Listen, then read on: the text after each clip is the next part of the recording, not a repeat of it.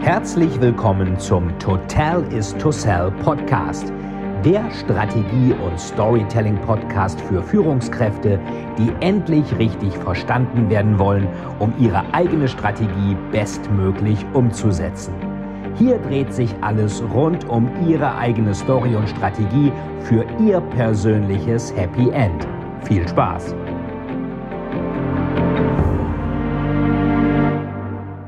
So, hallo, guten Morgen. Ähm, heute mal im Auto und zwar ein paar Besorgungen machen und ich dachte, mal ein kleiner Rückblick auf diese etwas turbulente Zeit, die wir gerade so hatten. Also es steht ja alles irgendwie im Zeichen des Coronavirus und ähm, die Frage ist ja so ein bisschen, diese ganze Korrektur an den Märkten, war das irgendwie etwas, äh, was jetzt nur wegen Corona kam oder ähm, war das eigentlich schon vorher da? Ich nehme mal an, es war ja, wenn wir uns sich mal ohne dass ich jetzt hier in die ähm, Börsendiskussion gehen will. Ähm, wir haben ja schon gesehen, dass ähm, wir einen extremen Anstieg der Märkte hatten, auch des äh, Standard Poor's. Den finde ich eigentlich, der S&P 500 finde ich eigentlich viel wichtiger als den Dow Jones, weil im Dow Jones ähm, nur 30 Großunternehmen sind. Das ist ja ein bisschen ähnlich wie der DAX. Der DAX ist ja eigentlich davon abgekupfert worden und ähm, Dow Jones hat halt 500 Unternehmen. Und da war eine Korrektur eigentlich überfällig und glaube ich, diese Corona-Panik, die hat dann eben dazu geführt, dass jetzt wirklich alle sagen, ähm, jetzt muss es erstmal runtergehen. Da ist auch viel Panik bei. Ich denke, ähm, die Grippe, die jedes Jahr kommt, gegen die man sich auch impfen kann, ähm, die ist sicherlich ähnlich schlimm. Die hat ja auch immer Tausende von Tote, die die hervorruft. Aber man hat eine Impfung dagegen, wobei sich viele auch nicht impfen lassen. Also ich mache das immer. Meine Frau macht es nicht, obwohl sie Medizinerin ist. Finde ich auch interessant. Ähm, also ich gehe da immer zum Arzt und mache das. Meistens gibt's da auch, geht das auch ohne Termin. Das ist eigentlich immer ganz praktisch. Äh, ich bin da auch äh, Thriller-Autor. Muss man ja gewissermaßen auch paranoid sein. Von daher versuche ich das halt äh, zu machen. So, und diese Corona-Geschichte ist natürlich insofern schlimmer, weil es keinen Impfstoff gibt und weil man so ein bisschen ratlos ist und sich das unheimlich schnell verbreitet und zwar global. Da kann man natürlich sagen, das ist jetzt eigentlich der, ähm, ja, wie soll man sagen, ähm, das negative Element der Globalisierung, dass wir jetzt äh, ein, äh, dadurch, dass Leute fliegen, dass sie unterwegs sind, dass sich alle möglichen Leute treffen, ähm, dass wir natürlich auch solche Krankheiten, dass die sich viel schneller verbreiten. Wobei andererseits die Welt auch damals schon vor 100 Jahren, Anfang des 20. Jahrhunderts, global war. Es wiederholen sich ja gerade die berühmten 20er aber trotz allem die Möglichkeit, so schnell von A nach B zu kommen. Ähm, gut, die Concorde haben wir nicht mehr, aber trotz allem durch Fliegen geht das natürlich um einige schneller. Und jetzt wird natürlich weniger geflogen. Wir haben jetzt Anbieter von ähm, Videokonferenzen, sowas wie Teamviewer aus Stuttgart, die sind stark gestiegen ähm, in den Aktien. Jetzt ist Permira, der Hauptinvestor, hat Kasse gemacht, jetzt mit so einem großen Betrag, dass sie jetzt erstmal wieder gefallen sind. Aber wer auch stark gestiegen ist, ist Zoom. Zoom, da werde ich auch nochmal drüber sprechen, ist ein Anbieter ähm, für Videokonferenzen gefällt mir persönlich viel besser als Skype oder Skype for Business. Äh, meine Kunden nutzen oft Skype for Business und da wird eigentlich jeder mindestens einmal pro Session ohne Vorwarnung rausgeschmissen, egal ob das der Kunde ist oder ich. Und das ist natürlich immer bescheuert, weil man merkt das oft gar nicht. Das finde ich extrem tückisch, muss ich sagen, dass man da sozusagen ähm, einfach weiterredet und äh, die anderen hören einen gar nicht mehr. Das ist eine ganz beknackte Situation, kennt wahrscheinlich der ein oder andere. Ähm, die Definition von Videokonferenz ist ja normalerweise auch, alle reden äh, und keiner hört zu. Und in dem Fall ist es dann tatsächlich so, ähm, man redet und es hört tatsächlich keiner zu, weil keiner zuhören kann. Ähm, und äh, insofern ist das äh, natürlich für solche Firmen wieder ganz gut. Der Chef von Zoom, äh, ich weiß den Namen jetzt nicht, das ist äh, Amerikaner chinesischer Abstammung, der hat eine Regelung. Und zwar, erstmal haben die auch natürlich tolle Büros, oder so Start-up-artig mit, mit Tischtennisplatten und Hüpfbällen und allem und, und Massage und Fitnessstudio, also alles, was äh, so die neue Arbeitswelt hat, was ja auch in Teilen wirklich super ist ähm, und die Leute auch dazu motiviert, ihren Job zu machen. Und ähm, das führt natürlich dann auch dazu, dass die Leute motivierter sind und die haben eine Regelung, ähm, dass die Firma den Mitarbeitern Bücher bezahlt. Und der Chef sagt, egal was für Bücher ihr wollt, die bezahlen wir euch. Alle Bücher, die ihr euch kauft, Rechnung mitbringen, überweisen wir euch. Finde ich eine super Sache. Es wird ja immer gesagt, die Leute lesen zu wenig Bücher. Äh, ich bin immer sehr skeptisch ähm, gegenüber Leuten, die gar keine Bücher lesen und die auch noch sagen, sie haben keine Zeit dafür, weil das sagt der ähm, Chef von Zoom auch, also Zoom, Z-O-O-M. Der sagt äh, im Interview als erstes, wenn er wichtige Leute einstellt, was für ein Buch haben Sie denn in letzter Zeit gelesen? Überlegt euch mal, was habt ihr in letzter Zeit gelesen? Habt ihr was gelesen? Problem ist, wenn ihr bei Zoom arbeiten wollt, müsst ihr da eine gute Antwort haben oder eine gute Ausrede, beziehungsweise Ausrede nicht, eigentlich eine gute Antwort, auch wenn sie nicht stimmt. Ähm, Wäre natürlich schon besser, ihr habt was gelesen. Denn wenn einer sagt, ich habe keine Zeit zum Lesen, dann ist das Interview beendet. Also auch ganz schön drakonisch, aber da ist es halt wichtig, sich up-to-date zu halten. Das geht am besten meiner Ansicht nach auch wirklich mit Büchern. Ich bin da auch konservativ. Ich mag Papierbücher. Ich schreibe da rein. Ich hefte da Post-its rein und so weiter. Also ansonsten ähm, kann ich damit nicht arbeiten. Ich habe auch so ein Tolino und, und Kindle. Kindle wegen der internationalen Sachen. Aber das ist eben trotzdem nicht so das Lesevergnügen wie ein papierhaftes Buch. Kindle und äh, Tolino lese ich eigentlich nur ähm, abends im Bett, wenn meine Frau schon schläft, damit sie nicht aufwacht, weil sie natürlich früher ins Bett geht als ich. Ich bin da eher so nachtaktiv. Ähm, und äh, das ist halt, äh, Bücher sind bei denen ganz wichtig. Also Zoom, Profiteur von Corona wegen Videokonferenzen, wird natürlich immer wichtiger. Bücher werden natürlich auch wichtiger. Wenn euch jetzt irgendwelche Reisen ausfallen, könnt ihr immer noch Bücher lesen. Mark Twain sagt ja so schön, ein Mensch, der keine Bücher liest, steht eigentlich genauso da wie einer, der nicht lesen kann. Ähm, und das würde ich auch unterschreiben. Ich denke, Bücher schaffen es wirklich, egal ob Romane, ob Sachbücher, ob Thriller, ob hohe Literatur, ob Trash. Man taucht in eine Welt ein und reflektiert einfach Sachen mal in Ruhe, die man sonst in dieser ganz schnellen Look gucken und klicken und liken äh, Community so nicht hinkriegt. Beides hat natürlich seine Berechtigung, aber ich denke, Bücher sind äh, nach wie vor etwas ganz Tolles. Na gut, muss ich ja auch sagen als Autor. Ähm, ja, die haben also profitiert. Ich selber habe nicht so profitiert, denn äh, es sind diverse Veranstaltungen abgesagt worden. Hotel Pricing Day in Zürich oder bei Zürich.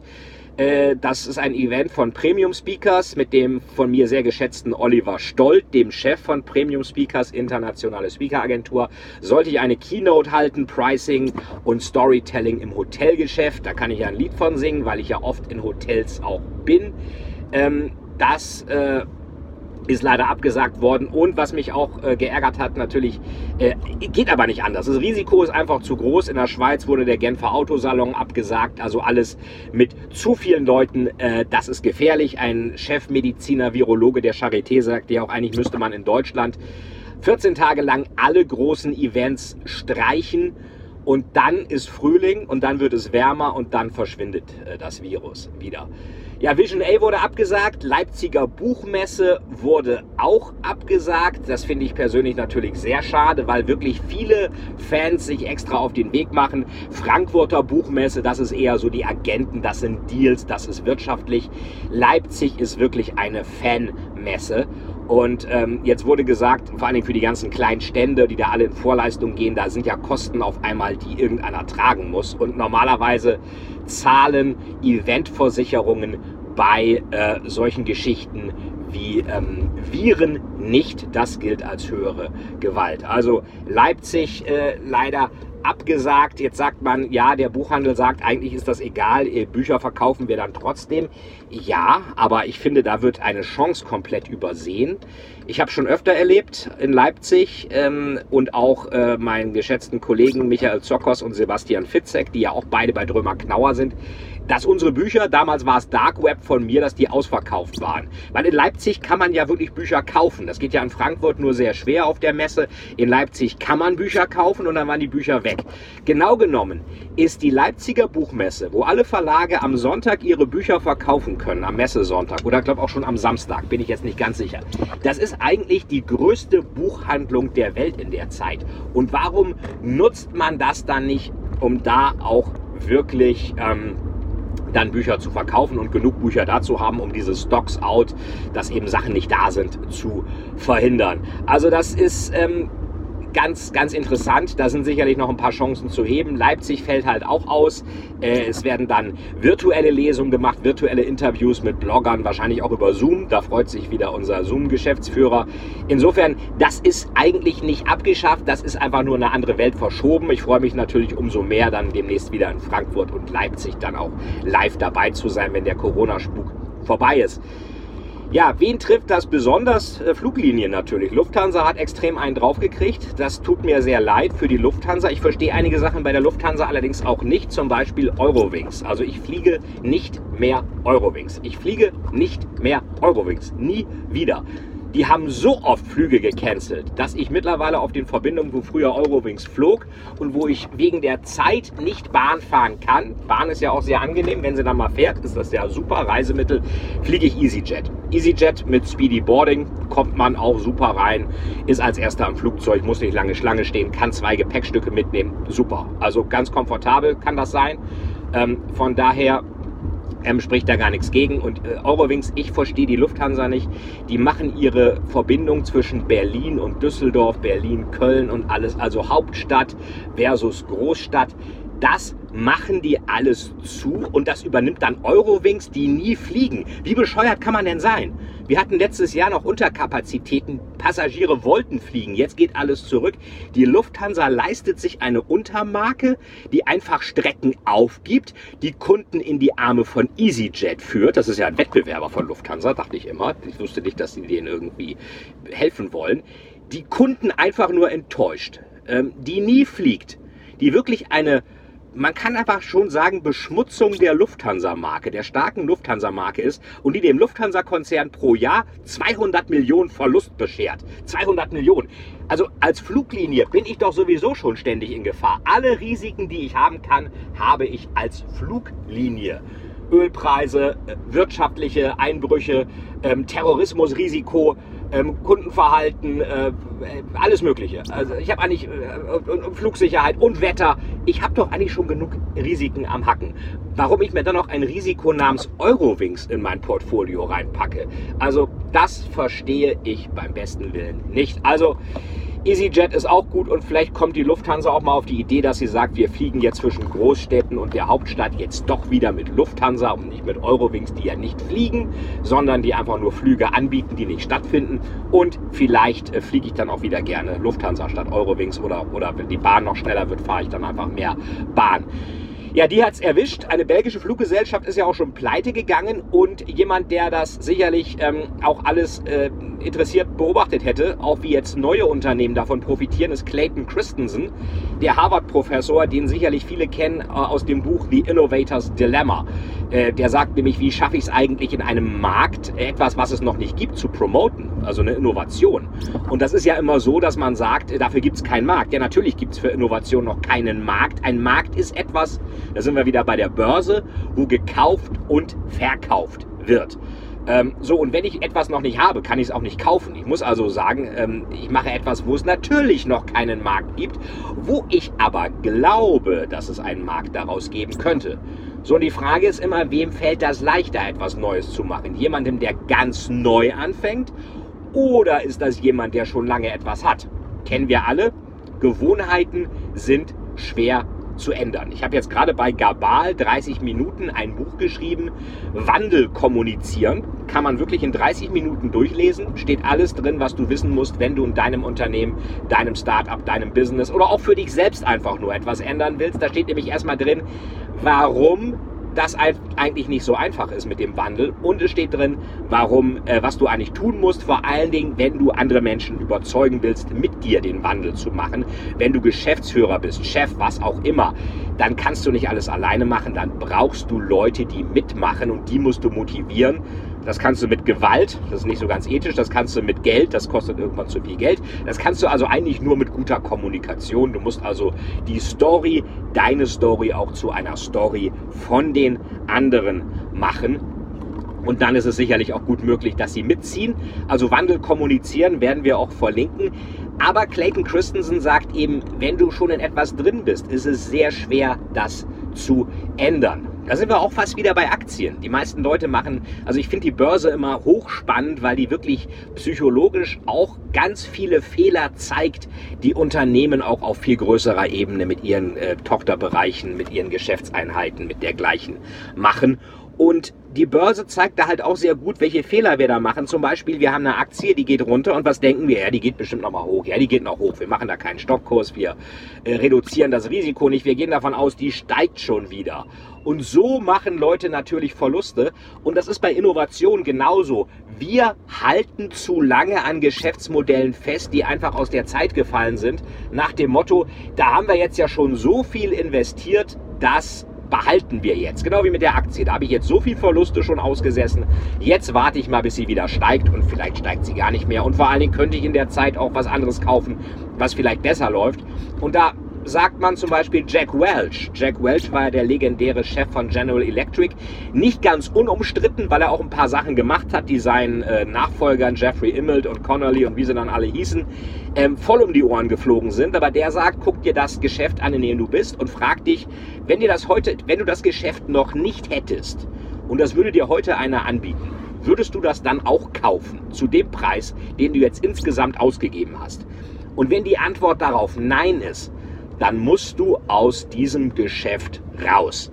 Ähm, und das ist natürlich ganz schwer, wenn du in etwas drin bist, was du kennst, dann da wieder rauszugehen. Das äh, gelingt den allermeisten Leuten, nicht den allermeisten Unternehmen, äh, weil man ja schon so viel investiert hat und weil man auch vom Erfolg verwöhnt ist. Es gibt den schönen Spruch, das kriegen nur immer die Amis hin oder die Engländer, diese, diese tollen, treffenden Bezeichnungen. Ähm, äh, the skilled, äh, skimmed milk, äh, spilled milk, spilled milk, die verschüttete Milch oder im, in der Wirtschaftspsychologie sunk cost fallacy, also die versunkenen Kosten und da dieser Fehler zu sagen, weil ich ja schon so viel investiert habe, ähm, muss ich jetzt äh, da dranbleiben. Und das ist natürlich ganz gefährlich. Und wenn es mir mit meinem Geschäftsmodell gut geht, denke ich ja, warum soll ich da was ändern? Ist ja alles toll, die Kunden kaufen ja nach wie vor. Ähm, Mercedes, ich kenne diverse Leute, die bei Daimler arbeiten, noch über meine Professur in Aalen. 2018 wussten die vor Gewinne noch nicht wohin und haben offenbar sich auch auf diese neue Zeit E-Mobility nicht richtig eingestellt. Eine andere Frage, die man sich bei der Autoindustrie sowieso stellen kann, ist, warum haben die nicht ein bisschen mehr positive Arbeit auch für den Diesel gemacht? Es ist ja überhaupt nicht bewiesen, dass jetzt E-Mobility mit Lithium, mit den ganzen seltenen Erden, Coltan, gibt es auch ein Buch von mir, Todesdeal, über diese seltenen Erden im Kongo und Afrika, die kommen aus Krisengebieten, da ist Kinderarbeit. Ähm, das ist überhaupt nicht von der Wertschöpfungskette geklärt. Wie in Deutschland E-Mobility funktionieren will mit den höchsten Stromkosten der Welt fast und irgendwie bald keine Kernkraftwerke mehr, keine Kohlekraftwerke mehr, sondern irgendwie drei Windräder irgendwie E-Mobility ähm, ermöglichen. Wahrscheinlich nicht. Also überhaupt nicht durchdacht. Da hat die Autoindustrie wirklich überhaupt keine gute Geschichte erzählt. Ähm, aber sie hat sich eben auch nicht vorbereitet. Sie haben gesagt, Mensch, uns geht es ja so gut, wir müssen eigentlich nichts ändern. Und sowas ist immer ganz gefährlich. Jeff Bezos hat sein neues Amazon-Hauptquartier Day One genannt. Ja, warum Day One? Weil er sagt, äh, stell dir immer bei allem vor, ähm, wenn du da hinkommst, äh, in ein neues Unternehmen zum Beispiel, was ist dir am ersten Tag aufgefallen? Und das, was dir am ersten Tag auffällt, ist meistens auch etwas, was in diesem Unternehmen in irgendeiner Weise auch wirklich schief läuft. Mir ist zum Beispiel aufgefallen, als ich Trainee war bei der Dresdner Bank 2003, da hat man tolle Projekte gemacht, Sales-Projekte am Vorstand dran, äh, Vertriebsoptimierung und dergleichen mit einer tollen amerikanischen Beratung, Cohen Brown Management Group und da wusste ich auch schon, sowas will ich auch mal machen. Habe ich dann ja auch tatsächlich gemacht. Ähm, und da habe ich schon gesehen, Mensch, die haben eine Bürokratie, der Vertrieb, die eigentlich verkaufen wollen sollen, die ersticken in Bürokratie. Da ist nichts standardisiert, da ist nichts irgendwie richtig ausgelagert. Das ist ja katastrophal. Und ich habe auch gesehen, Mindset stimmt überhaupt nicht. Mir fiel das auf, dass jemand sagte, ähm, äh, ich habe dann gesagt, wir müssen dem Kunden mal sagen, dass wir hier das und das anders machen wollen. Und da sagte einer im Backoffice, ja, das klären Sie aber besser mit dem Kunden. Das ist Ihr Kunde. Und da habe ich gedacht, okay, Denkfehler. Wir sagen nicht, das ist Ihr Kunde, das ist unser Kunde. Denn wer zahlt das Gehalt von den Typen im Backoffice? Äh, am Ende ja wohl der Kunde. Äh, und wer bedient den Kunden? Ja, der Vertrieb. Aber trotz allem ist das unser aller Kunde und nicht nur irgendwie ein Kunde. Und da habe ich gedacht, das kann ja wohl nicht angehen. Und wenn du so ein Mindset hast, und das ist eben anders bei Amazon, das ist anders bei Dell Computers, das ist auch anders bei Familienunternehmen wie Wirt oder bei Trumpf oder ähnlichen deutschen Hidden Champions oder Stiel oder wen es da alles gibt. Da ist Kundenarbeit immer Chefsache oder Vorwerk oder DVAG.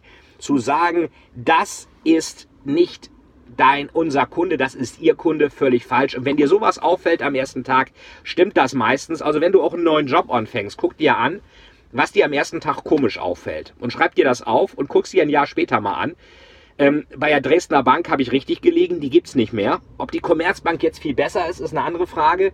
Ähm, sie hatte einfach das Glück, äh, dass die Dresdner Bank zum Verkauf war. Wahrscheinlich hätte auch die Dresdner Bank die Commerzbank kaufen können. Ähm, äh, ich habe das ja alles damals mitgekriegt, Allianz, Dresdner Bank und dann Deutsche Bank, äh, Fusion, Dresdner Deutsche, da war ich gerade in London, da dachten alle, das wird die größte Bank der Welt. Jetzt ist die Dresdner Bank verschwunden, Commerzbank ist noch da, der geht's aber auch nicht sehr gut, die Deutsche Bank, der geht's auch nicht sehr gut. Ähm, also auch wieder ein Beispiel, ähm, 25 Jahre lang am Kundenbedarf vorbei produzieren, wie die Banken das gemacht haben, das fliegt einem irgendwann gewaltig um die Ohren. Ja, was kann ich noch sagen zum Storytelling? Die Stories der Regierung in der Corona-Krise waren mehr als dürftig. Ärzte müssen sich beschweren, dass sie nicht genug Material haben, dass sie mit dem ganzen Ansturm nicht klarkommen. Das ist für ein Land wie Deutschland peinlich. Von der Bundeskanzlerin mal wieder überhaupt nichts, vollkommene Stille, wie immer, wenn es wichtig ist und wenn es mal wirklich ums Ganze geht, dann hört man von der Merkel nichts.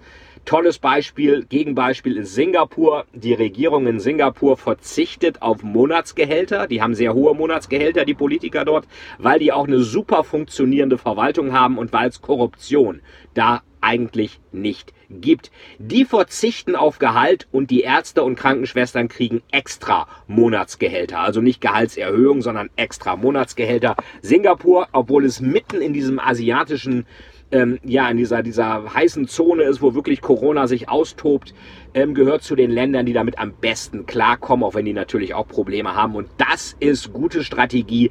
Für jede gute Strategie brauche ich eine gute Story und ich brauche natürlich dann auch die richtige Umsetzung. Ich wünsche dir, dass du gut durch diese chaotische Zeit kommst ähm, und äh, dir alles Gute in den nächsten Tagen bei einer mit guter Strategie, guter Story.